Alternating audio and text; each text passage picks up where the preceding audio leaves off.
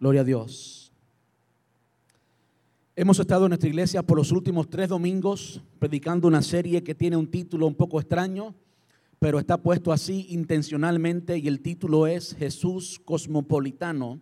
Y digo que es extraño porque la palabra cosmopolitano no es una palabra propia del español, la palabra más bien vendría siendo cosmopolita.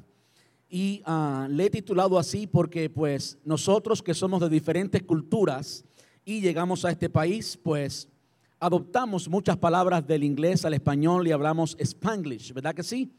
De modo que cuando usted escucha la palabra en inglés cosmopolitan, la palabra en inglés, pues lo más natural es que usted lo traduzca mal y lo traduzca cosmopolitano. Y lo que queremos hacer en esta serie es derribar barreras culturales que nos separan de nuestro alcance, que nos separan de las personas que queremos alcanzar. Y es por eso que le hemos titulado así, Jesús cosmopolitano. Cosmopolita es alguien que vence, alguien que supera, alguien que va más allá de cualquier eh, barrera política, de cualquier barrera cultural. Es alguien que se siente bien en, en, cualquier lugar, alguien que eh, es bienvenido en cualquier cultura o que le da la bienvenida a cualquier cultura.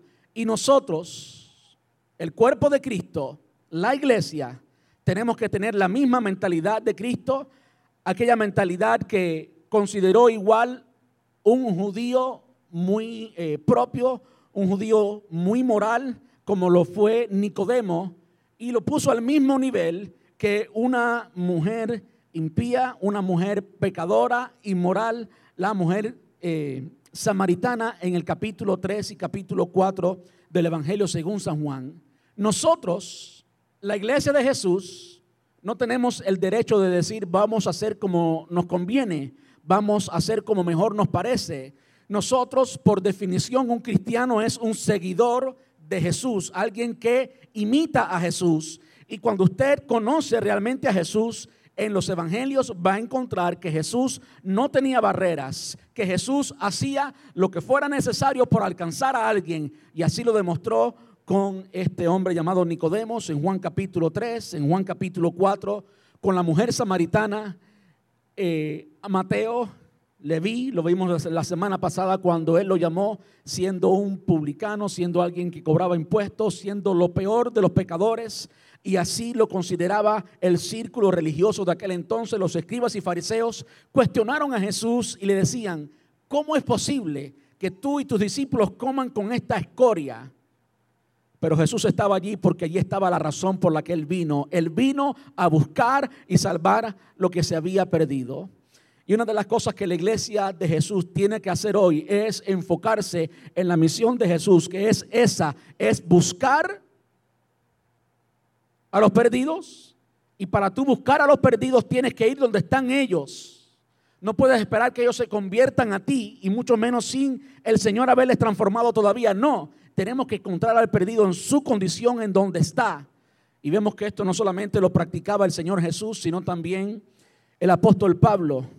Hemos visto, y es básicamente el, el, texto o el pasaje, el lema de la serie, cuando Pablo le dice a la iglesia de Corinto, de la cual vamos a hablar hoy, que él se hacía débil a los débiles para alcanzar a los débiles, se hacía eh, fuerte a los fuertes para alcanzar a los fuertes. Y así él era flexible él rompía cualquier barrera para alcanzar a muchos para Cristo. Y si usted es un seguidor de Cristo y sigue la, doctrina del apóstol Pablo, pues no le queda más remedio que terminar aceptando eso. Tenemos que romper cualquier barrera para llegar a alcanzar a los perdidos.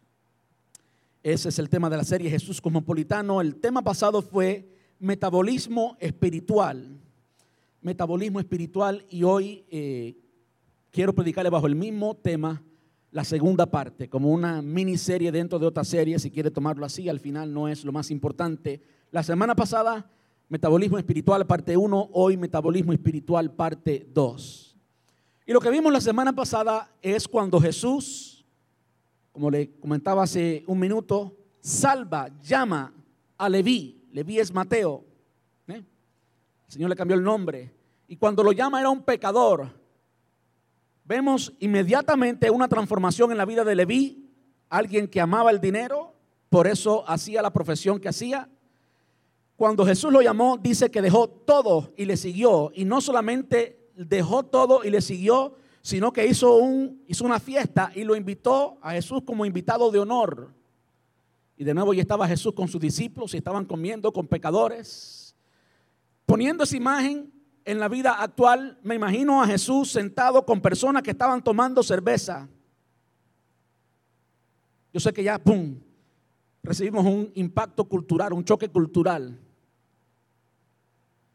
Eso fue precisamente, exactamente lo que estaba haciendo Jesús, rompiendo barreras porque allí estaban las personas que él tenía que alcanzar, de modo que él le responde a los escribas y fariseos, no vine a salvar o a sanar los sanos, vine a sanar los enfermos. Búsquelo, está en su Biblia, Mateo capítulo 5. Y es después de eso que Jesús le dice a ellos que Él no pone vino nuevo en odres viejos. El llamado del, del sermón pasado fue un llamado a cambiar nuestra mentalidad, no cambiar nuestra integridad, no cambiar nuestra santidad, no cambiar quienes somos en Cristo, eso permanece, somos pueblo redimido, santo, adquirido por Dios, ¿verdad? Pero después que somos eso, somos eso para qué? Es lo que dice el apóstol Pablo. Mas vosotros sois el, eh, real sacerdocio, linaje escogido, pueblo adquirido por Dios para, indica el propósito, anunciar las virtudes de aquel que nos llamó de las tinieblas a su luz admirable. Y anunciar las virtudes a quién? aquellos que necesitan esa virtud, aquellos que necesitan salvación.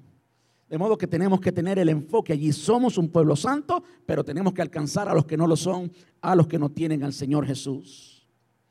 Y si algo vimos la semana pasada, y quiero tocarlo porque el título es el mismo, es una continuación, aunque un mensaje, por supuesto, totalmente diferente. Jesús le había dicho esto de que él no puede poner vino nuevo en odres viejos, dejándole saber a los escribas y fariseos que ellos no podían ser útiles, que ellos no estaban preparados para lo que el Señor Jesús quería hacer. Ellos no estaban preparados para alcanzar a otros. Es evidente. Y el Jesús quería alcanzar a todos. De modo que esa mentalidad no le servía. Cuando miramos a la iglesia hoy, y por favor examínese con lo que estoy a punto de decir. Cuando miramos a la iglesia hoy y encontramos creyentes limpios por la sangre de Cristo, redimidos, que no tienen interés ninguno en ganar otra alma, ha pasado el tiempo, ha pasado un año, ha pasado dos y no han alcanzado a nadie. Eso demostraría que no es un valor, que no es lo más importante para nosotros. Si fuera lo más importante, lo más importante, perdón, lo hiciéramos, ¿verdad que sí? So, cuando usted examina su vida, cuando yo examino mi vida, me estoy predicando a mí mismo y esto me trae convicción a mí como pastor. Entonces no quiero que piense que estoy aquí para jugar, no, estoy con el dedo para mí también porque yo también caigo en esa silla. Cuando miramos a un creyente que no ha alcanzado a otros para Cristo, voy a darle algunas otras descripciones, un creyente que está juzgando a los demás, eso era lo que estaban haciendo los escribas y fariseos, juzgando a los discípulos de Jesús porque estaban comiendo y que no ayunaban como los discípulos de Juan el Bautista y como los discípulos de los fariseos. Alguien que no produce nuevos creyentes y alguien que está criticando a los demás, alguien que es un religioso, usted es literalmente un fariseo. Y si usted estudia lo que la palabra de Dios, lo que el Señor Jesús, nuestro Señor Jesús, aquel que vino a morir por nuestros pecados, aquel que nos ama, cuando usted estudia lo que Él le dice a los escribas y fariseos, yo le aseguro que no es algo que usted quiere ser. Usted no quiere ser un escriba, un fariseo, según los fariseos que rodearon a Jesús en su ministerio. Usted quiere ser diferente. Jesús usó palabras muy fuertes para este grupo religioso. Nótese que era un grupo religioso, era un grupo moral. Era un grupo que se quería más santo que los demás. Era un grupo que creía conocer más a Dios. Era simplemente un grupo de religiosos que no conocía al Señor. No conocía al Señor no eran salvos. No eran salvos. El mensaje de hoy nos va a ayudar a ver algo diferente y nos va a ayudar a derribar barreras interiores y nos va a ayudar a derribar aquellas barreras que limitan nuestro impacto evangelístico por dos razones. Por una, una es que no somos perfectos y la segunda es que tenemos problemas. Eso es lo que vamos a aprender hoy en metabolismo espiritual, la segunda parte. Permítame orar. Amante Rey, te damos muchas gracias una vez más en esta preciosa tarde. Gracias Señor por todo lo que ha sucedido aquí, por la oportunidad de alabarte, de adorarte como un pueblo. Ahora Señor, te ruego que nos hables. Te ruego Señor que tu palabra caiga en nuestro corazón y llegue a producir fruto. Por lo tanto, te ruego, como siempre te pido, pero no es porque no tenga otras palabras, sino porque es lo que está en mi corazón, la necesidad que hay. Te pido, Señor, que quites toda distracción, que limpies el terreno de nuestro corazón, toda preocupación, quítala. Y que tu palabra caiga allí y produzca fruto para tu gloria y para tu honra. En el nombre de Jesús. Amén y amén. Metabolismo es eh, una función que todo cuerpo humano, por supuesto, experimenta. El metabolismo es, eh, cortas palabras, la esencia de la vida. Si no hay metabolismo, simplemente no hay vida. Si sus células dejaran de experimentar el metabolismo biológico, físico, pues simplemente usted se muere. Y cuando usted estudia lo que es metabolismo, es básicamente la eh, de sintetización o la deformación de los alimentos cuando llegan a nivel celular, a nuestras células, esos alimentos se dejan, dejan de existir, se deforman, se desintetizan. Algo tiene que dejar de existir, algo tiene que morir en el metabolismo para que entonces algo nuevo sea formado, para que entonces la energía, esos alimentos que usted comió, pues ahora se convierten en energía, se convierten en sanidad para su cuerpo, se convierten en los lubricantes para su coyuntura, se convierten en todo lo que su cuerpo necesita. Una cosa no podría ocurrir si la otra no ocurre. Si los alimentos no son eh, desintetizados, pues no puede ocurrir la síntesis o la formación de lo que su cuerpo necesita. Y eso es, en términos eh, muy, muy comunes, lo que es metabolismo al menos físicamente, biológicamente. Ahora usted sabe que la iglesia es el cuerpo de Cristo, ¿sí o no? La iglesia es el cuerpo de Cristo. ¿Cómo es que el cuerpo de Cristo experimenta un metabolismo? Es a eso lo que yo le llamo metabolismo espiritual, a la deformación de conceptos que no producen vida. Entiéndame bien, la deformación, la muerte, la aniquilación de conceptos que no producen vida, que no vienen de Dios, que son más religiosos y conceptuales, pero no son de Dios, y la formación de algunas cosas nuevas que el Señor quiere hacer con nosotros. Si no hay metabolismo, no hay vida, y si en su vida personal no hay un cambio constante, va a llegar el momento que usted va a ser un cristiano calentabanco, un cristiano que no tiene tiempo para hacer la gran comisión y consecuentemente lo que termina haciendo es simplemente criticando a los demás, es simplemente no perdonar, es simplemente todo lo opuesto a lo que es el Evangelio. Y eso no lo queremos. Amén. Ahora, en el pasaje que leímos inicialmente, y quiero leerlo de nuevo, es la segunda carta del apóstol Pablo a los cristianos que vivían en Corinto. La iglesia de Corinto era una iglesia particular. Era una iglesia particular porque era la iglesia más carnal a la que Pablo le enseñó. De hecho, en, allí en, la primera carta a la iglesia de, Corinto, está lo que se conoce como la doctrina de, eh, del cristiano carnal. Eh, existe tal cosa como una doctrina del cristiano carnal ya que el apóstol Pablo reconoce a estos cristianos en su primer carta como carnales, pero al mismo tiempo como hijos de Dios. Y de ahí sale la doctrina de eh, cristianos carnales.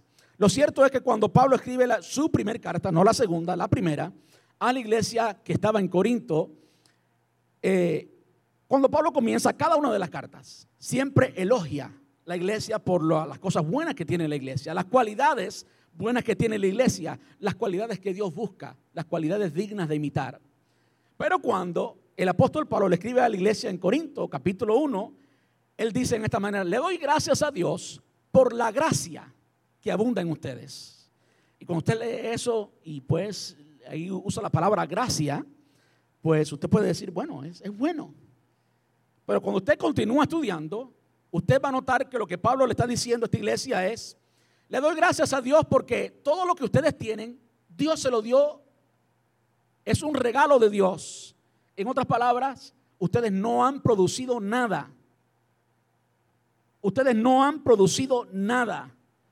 Y comienza a corregir la, a la iglesia que habitaba allí en Corinto, tanto hasta el capítulo 13.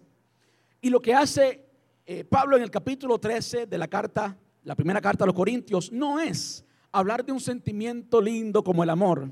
Yo me acuerdo que aún personas que no son cristianas, eh, cuando era más joven y iba a la escuela, pues eh, recitaban esto como un poema de amor. Los muchachos para hacerse, you para lucirse con las muchachas y para ser románticos y conquistarlas, pues ponían primero a los Corintios capítulo 13. Si yo hablase lenguas humanas y angélicas y no tengo amor, vengo a ser como metal que resuena o címbalo que retiñe. Y si entendiese profecía y todos los misterios y toda la ciencia y no tengo amor, nada soy. Y comienzan pues como que a enamorar a la muchacha con algo que ni estaban entendiendo.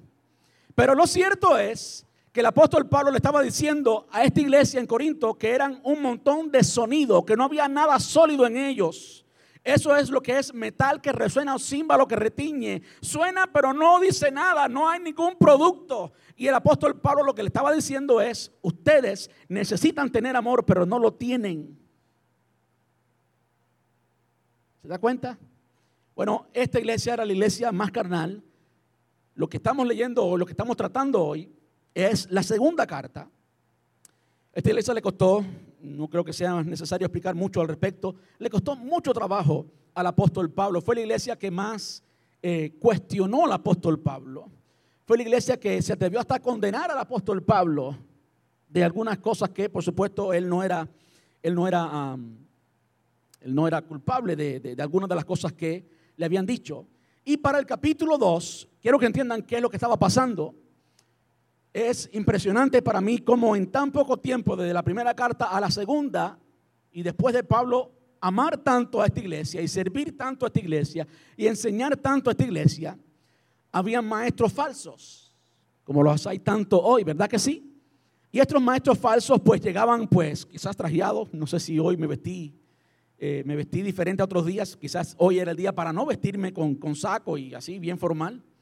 Lo cierto es que en aquel entonces venían personas pues con mucha apariencia, con una carta de recomendación, quizás de una universidad, estoy hablando en términos, en términos actuales, ¿eh?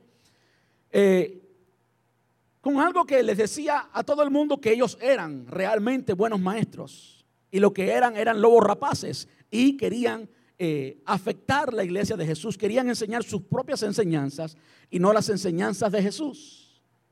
De modo que el apóstol Pablo llega y quiere cambiar eso. Ahora, hay algo importante, hay algo que no podemos perder de vista, tiene que ver con la serie, tiene que ver con, con el centro de lo que estamos hablando. Que el apóstol Pablo le escribió a esta iglesia porque siempre fue parte de su objetivo alcanzar nuevas almas. Y usted sabe cuando hay una iglesia que está bien equipada, el trabajo de la iglesia corporativamente hablando, generalmente hablando, es alcanzar almas. ¿Verdad que sí? Esa es la gran comisión y eso fue lo que describió siempre el ministerio del apóstol Pablo. ¿Por qué digo eso? Digo eso porque precisamente lo que hicimos ahorita, usted quizás no entienda la importancia que tiene el arroz con gandules que cocinó una hermana ayer. Pero ese arroz con gandules hizo posible que un grupo de cristianos nos sentáramos a la mesa y allí comiéramos, por supuesto, pero además de comer, pudiéramos compartir. Se sentía el amor en la mesa. Pero eso fue posible porque una hermana se dedicó a hacer arroz con gris, arroz con gris, no, arroz con gandules, sí, es que estoy pensando en cubano, ¿sabe? una hermana con mucho amor, sin un don eh, espiritual, simplemente con un don natural, tal como cocinar, cocinó. ¿Y qué tal con otro hermano que limpió el piso? De modo que cuando vayamos allí, las visitas a este salón que está aquí a mi derecha, algunos hermanos limpiaron el piso muy lindo. Todos estamos cooperando para que de una forma corporativa la iglesia pueda alcanzar el propósito que tiene la iglesia. Todo lo que hacemos aquí en la iglesia, por insignificante que sea, tiene un valor, tiene un valor. Y el apóstol Pablo hablando de la diversidad de dones que hay en el cuerpo de Cristo, dice que aquellos que son más honrosos, como es el ministerio, por ejemplo, de orar, muchas veces es el más desconocido y las personas no saben que existe eso, las personas no lo valoran, las personas valoran estar al frente cantar, ser el pastor, ser el líder, ser el. Pero en realidad hay columnas de la iglesia que no se ven, pero que son muy importantes y todo funciona para alcanzar el propósito de Dios que es alcanzar las almas. Permítame decir eso. Ahora, cuando Pablo escribe aquí la segunda carta, ellos eran bien conscientes, los cristianos que vivían en Corinto, eran bien conscientes de sus faltas ya Pablo había dedicado una carta completa en corregir las tantas faltas que tenían, ¿verdad que sí? Y estos falsos maestros, estos falsos eh, apóstoles que habían llegado a la iglesia en Corinto, estaban enseñando algo contrario. Como que estaban enseñando, como muchos hoy, esto es un denominador común de los falsos, así que puede apuntarlo si quiere. Los falsos son los más espirituales. Ellos se creen la cuarta persona de la Trinidad. ¿eh? Y cuidado que ahí viene el apóstol fulano de tal. Y usted lo ve y todos los días tienen una conversación con Dios extraordinaria. Hoy el Señor me dijo esto y me dijo aquello. Y es algo tan profundo que el resto de los, de los creyentes se siente así de pequeñito. ¡Wow! Ese sí es un hombre de Dios. Ese sí habló con Dios. Mira todo lo que Dios le dijo. Y si el hombre se lo cuente, pues peor, porque ahora comienza a hablar la palabra y con esa elocuencia, pues. Y eso era común en aquel entonces estas personas que habían llegado allí. De modo que el apóstol Pablo, ese es el trasfondo que eh, le ocupaba para hablar lo que, lo que quiere hablar. Dice el versículo 16 del capítulo 4, por tanto, cuando dice por tanto, por supuesto es una conclusión. ¿Por tanto qué? Bueno, por tanto lo que dijo anteriormente. Eh, estamos en el capítulo 4, si usted va al versículo 1, dice lo mismo. Por lo tanto, ya que Dios en su misericordia de modo que de nuevo está concluyendo, de modo que tenemos que ir un poquito más atrás para entender lo que el apóstol Pablo le está diciendo a esta iglesia y podamos aplicarlo en el sentido original, que podamos ser fiel al significado original, que es muy importante. Porque si no, usted puede escuchar una interpretación bíblica que no es lo que Dios quiso decir. Y usted sabe que usted puede respaldar casi, casi que cualquier cosa con la Biblia. ¿Verdad que sí? Por eso tenemos que entenderla bien, tenemos que estudiarla bien. Si va conmigo al capítulo 2, versículo 17, Pablo habla exactamente de lo que estaba hablando hace un minuto. Dice, ya ven, no somos como tantos charlatanes, estoy leyendo la nueva traducción viviente. Segundo a los Corintios capítulo 2, versículo 17. Ya ven, no somos como tantos charlatanes que predican para provecho personal. Nosotros predicamos la palabra de Dios con sinceridad y con la autoridad de Cristo, sabiendo que Dios nos observa. Para cumplir la misión del Evangelio, siempre ha sido y siempre será importante la prédica, la predicación, la proclamación del Evangelio. No necesariamente en una forma pública como estamos aquí ahora, sino incluso a nivel personal. Usted puede convertirse en un predicador a nivel personal, aunque no tenga que ser elocuente, aunque no tenga que tener estudios eh, teológicos, universitarios, nada así. Pero usted está predicando cada vez que habla de Cristo, ¿verdad que sí? Eso es fundamental. El mensaje es fundamental y no podemos cambiarlo. Y el apóstol Pablo, una vez más, aquí está acentuando que habían venido otros que eran unos charlatanes, pero que él predicaba a Cristo. Y digo esto porque en nuestro, en, el presente, una de las preocupaciones de la iglesia a nivel general, no solamente aquí en Estados Unidos, sino en todo el mundo, una de las preocupaciones es eh, la iglesia falsa. Las cosas que no son de Dios y que ocupan la iglesia y aquellos que son parte de esas iglesias creen que están haciendo lo correcto. ¿Ve? y que están diluyendo la palabra de Dios y que ya lo importante no es la palabra de Dios, ya lo importante son otras cosas que el mundo puede ofrecer también. Y yo no estoy en contra de usar algunas cosas como la excelencia de las luces y el sonido y demás y demás. Muy bueno, muy excelente. A Dios tenemos que darle lo mejor. Y ni las luces ni el sonido son del diablo. El diablo no, es dueño de nada. ¿Usted me entiende? Si Dios lo hizo, Dios lo creó, Dios nos dio la sabiduría, podemos usarlo para Él. ¿Verdad? Pero hay, hoy en día se ha convertido en una cultura, una cultura dentro de la iglesia, hacer cosas para atraer gente y dejan la palabra en un segundo lugar. Y eso nunca está en el plan de Dios. La palabra de Dios siempre tendrá el primer lugar. Jesús, el mismo Jesús, Dios hecho carne, le dio el primer lugar. Cuando dijo que ni que pasará la, la ley, pero que su palabra no pasará. Que el cielo y la tierra pasarán, lo que quise decir, que, pero su palabra no iba a pasar. Hoy en día, pues, eso se ha convertido en una moda. Y hay iglesias que no parecen iglesias, que no se habla la palabra, que todo es un positivismo sin base bíblica, que todo es, todo es mejor, todo es mejor, todo es mejor, todo es mejor, pero todo es una fiesta. Yo quiero decirle, la vida cristiana no es todavía una fiesta, aunque podemos hacer fiesta, ¿verdad que sí? Podemos gozarnos en el Señor, eso está bien, no me malentienda. Pero en su diario vivir, en su vida personal, en su casa, no todo es una fiesta. ¿Verdad que sí? En mi vida no todo es una fiesta. Hay momentos de dolor, hay momentos que las aflicciones vienen y vienen con un propósito, vienen para transformarnos como vamos a ver en el contexto. Y eso es algo que hoy en día muchos predicadores engañan a la congregación. No equipan al creyente para que el día difícil el creyente esté sólido y pueda enfrentar las aflicciones, pueda enfrentar las pruebas. De modo que es lo mismo que estaba enfrentando el apóstol Pablo de una de cierta manera. En el capítulo 3, versículo 16, segundo a los Corintios, capítulo 3, versículo 16.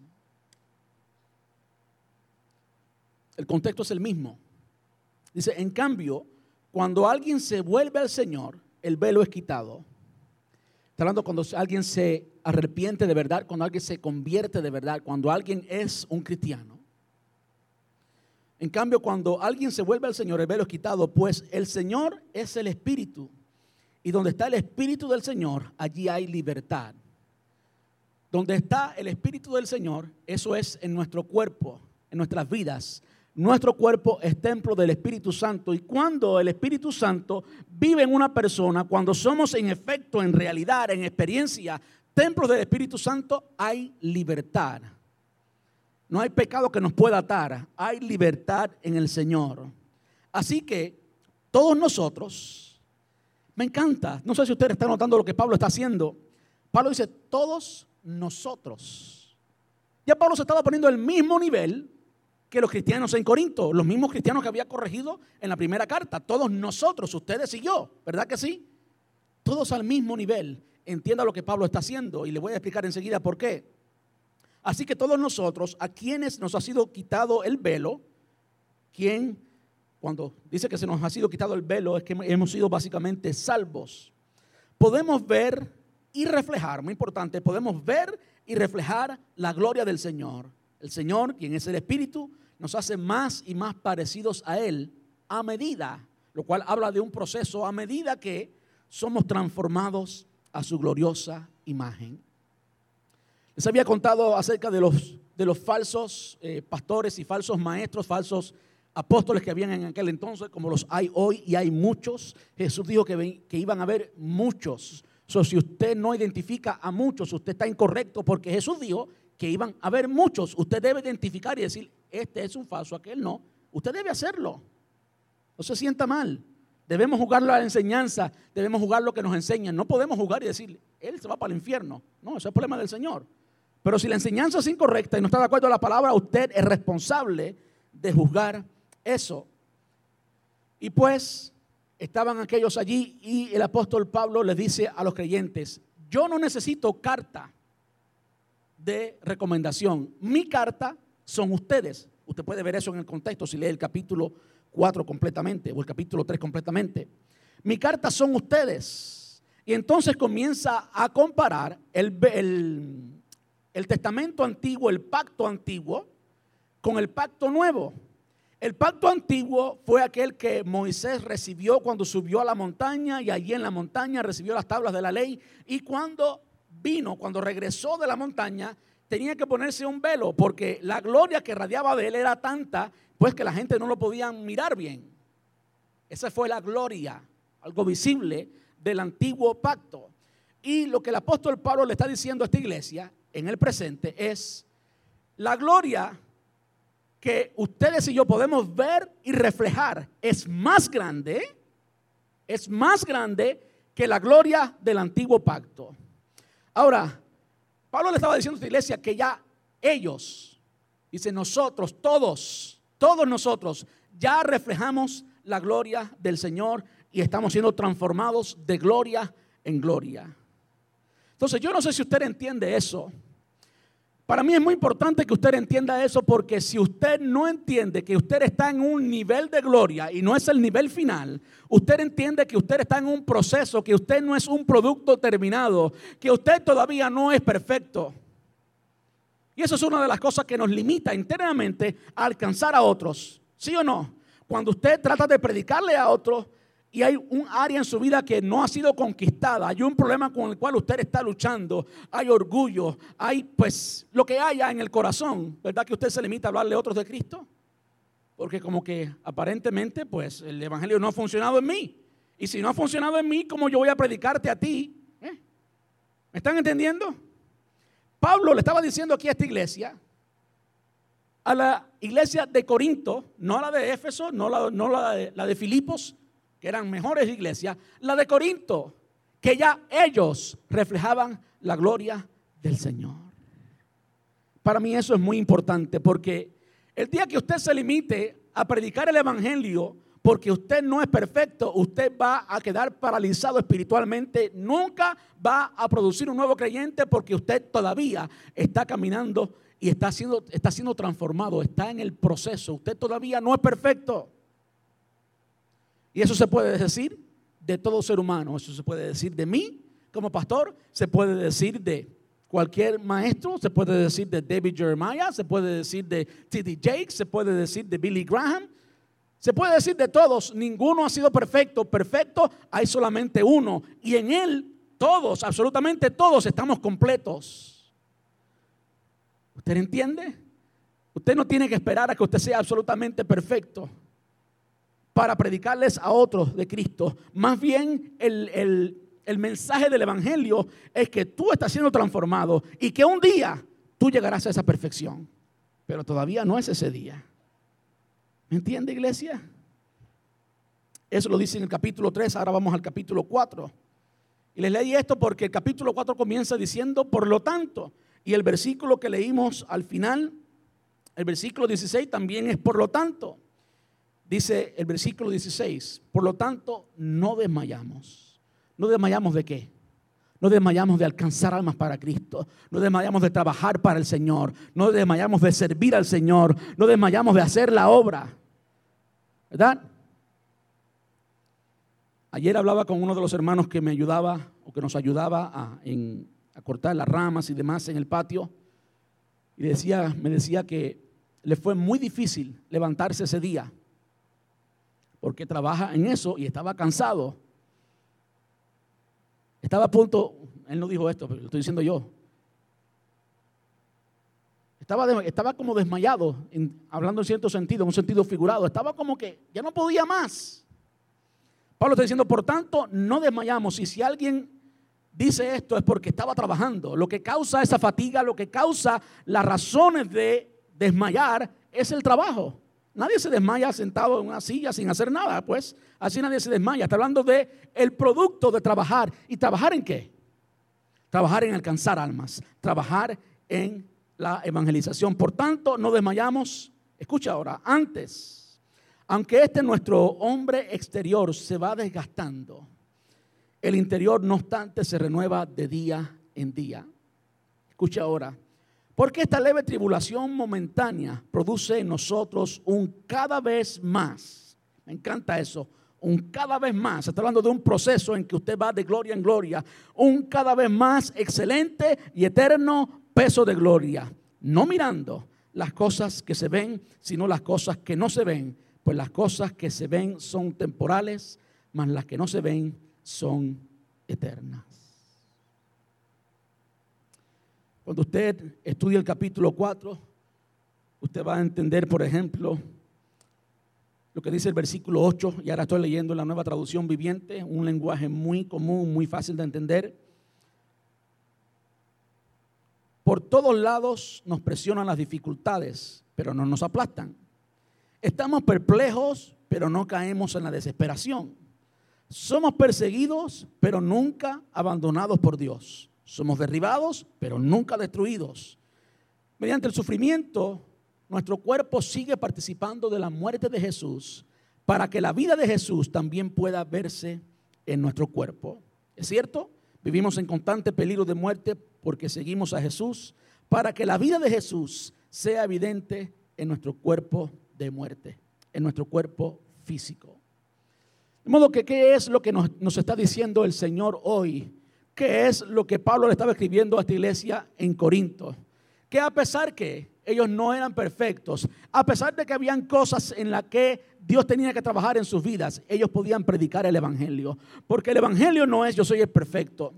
El Evangelio no es yo lo he alcanzado ya. Pablo mismo decía que él no lo había alcanzado todavía, sino que proseguía a la meta del supremo llamamiento de Cristo Jesús. Él seguía adelante. De modo que una de las barreras que nos separan a nosotros de la gente que queremos alcanzar es la barrera de que yo no estoy completo y como yo no estoy completo, todavía no puedo predicar el Evangelio. Yo quiero decirle que eso no viene de parte de Dios, que es una mentira que el enemigo nos ha tirado y hemos, la, hemos aceptado. El Evangelio es que yo he sido perdonado. El Evangelio es que todavía Él sigue transformando mi vida. El Evangelio es que, es que Él me está cambiando. El Evangelio es sí que un día seré perfecto, pero en lo que llega ese día, Él está trabajando en mí. De modo que lo primero que tenemos que hacer es aceptar esa realidad para que entonces podamos compartirle a otros de Jesús y decirles, ¿sabes qué? Yo soy perdonado. Él me perdonó. Y a pesar de que hice esto, hice aquello, he recibido el perdón, he recibido el amor de Dios, he recibido la gracia de Dios, favor inmerecido, eso es gracia. He recibido lo que no merezco, lo he recibido porque Dios me lo ha dado. Amén. Lo segundo es que como cristianos también tenemos problemas. Hay un evangelio de la super fe, un evangelio de la super prosperidad, que es un evangelio falso, que habla como que la vida cristiana pues no hay aflicción de ningún tipo, pero mi experiencia y lo que dice la palabra de Dios, mi experiencia no importa. Olvídese de mi experiencia. Lo que enseña la palabra de Dios es que a través de muchas aflicciones entramos en el reino de los cielos. Sí, a través de muchas aflicciones entramos en el reino de los cielos. Y como decía el versículo, perdón, como decía el versículo, dice, es por eso que nunca nos damos por vencidos, porque nuestro cuerpo está muriéndose, nuestro espíritu va a renovarse cada día. Pues nuestras dificultades actuales, me encanta como lo dice, nuestras dificultades actuales ¿Tienes problemas en tu casa? ¿Tienes problemas de salud? ¿Tienes problemas de finanzas? ¿Tienes problemas en tu matrimonio? ¿Tienes problemas en tu hogar? ¿Tienes problemas con un hijo? ¿Tienes problemas con la suegra?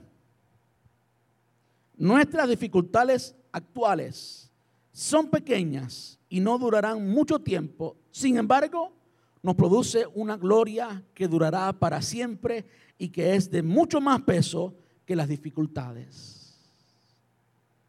¿Usted puede predicarle eso a cualquier persona?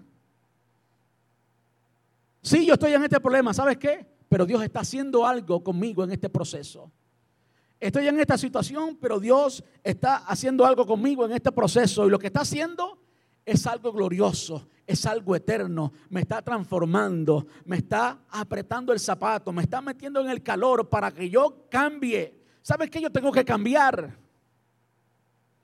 Cuando predicamos a no creyentes desde la posición que tú tienes que cambiar, como si nosotros no tuviéramos que cambiar, estamos perdiendo, porque todos tenemos que cambiar y es mucho más aceptable cuando nos presentamos nosotros mismos como el objeto de la gracia de Dios, que Dios está trabajando con nosotros y que tenemos que cambiar. Y lo hace precisamente a través de las aflicciones, a través de los problemas.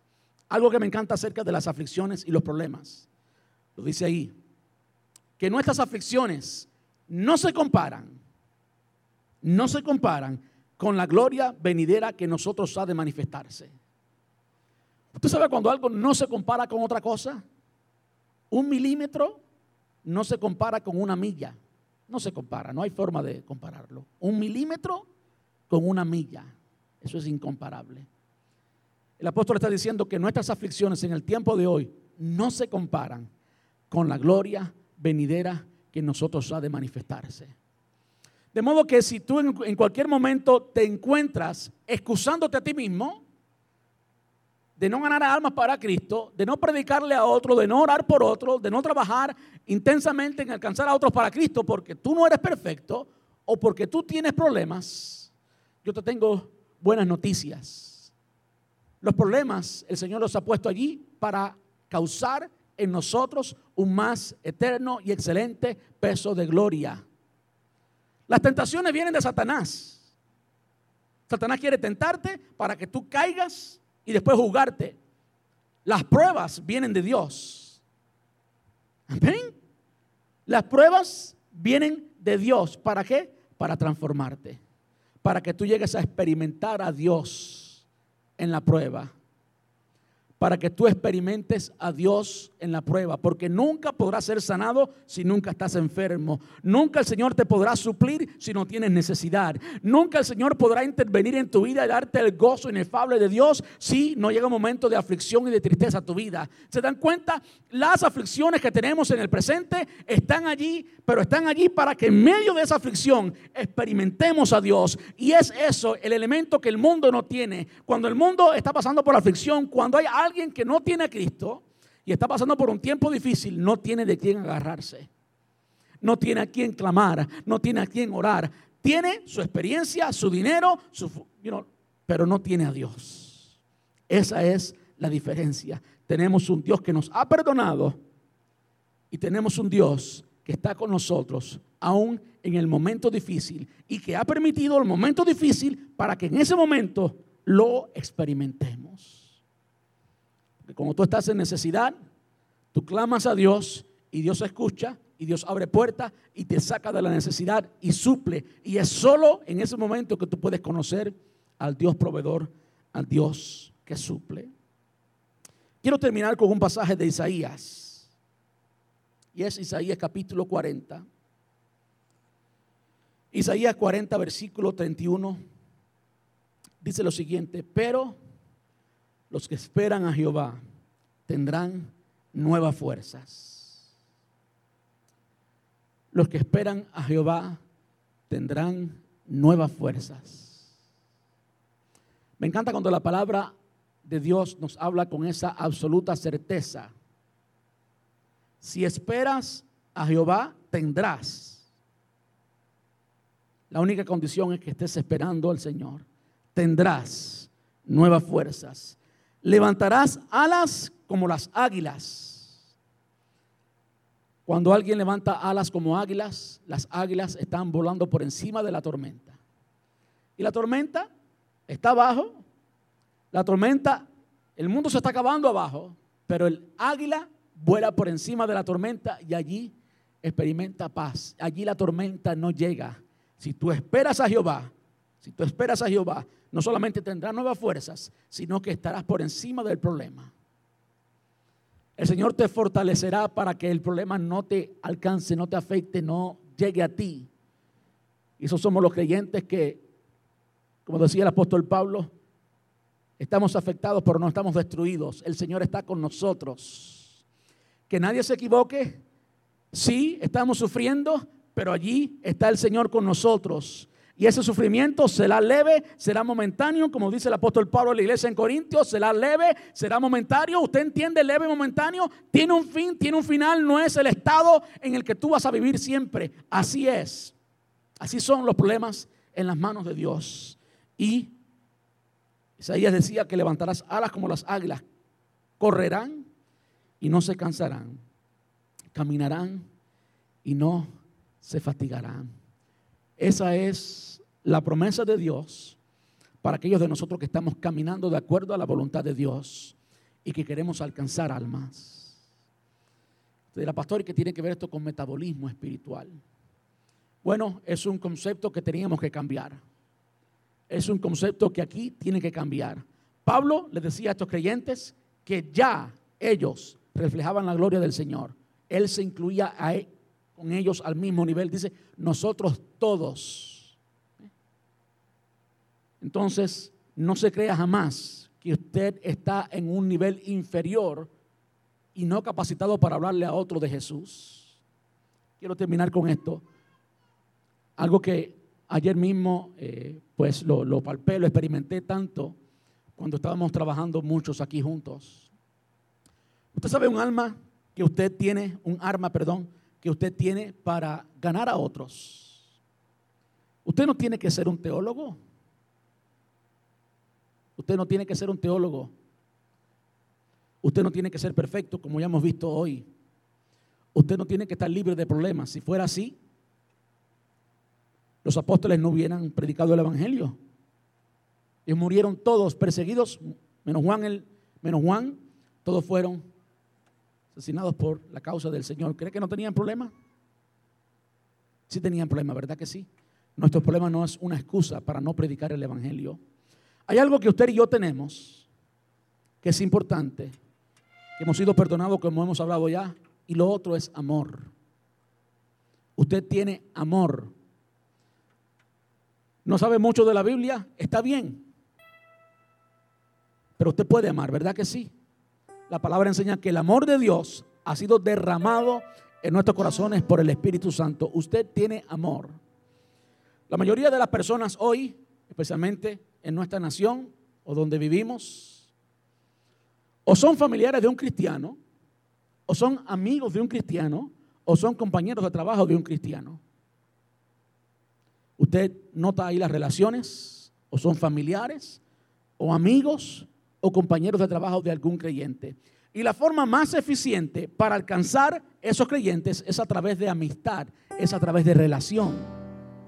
¿Por qué? Porque usted tiene ya un elemento fundamental, es el elemento principal y no es conocimiento bíblico, no es teología, es amor. Usted tiene el amor de Dios y aunque no es perfecto y aunque tiene problemas, usted puede ser ya un instrumento en las manos de Dios. Jamás se crea la mentira del enemigo que usted todavía no está capacitado, que usted todavía no puede, que usted tiene que crecer más. No, ya usted puede hablarle a otros del Evangelio y alcanzarlos para el Señor. Quiero pedirle que estemos puestos en pie.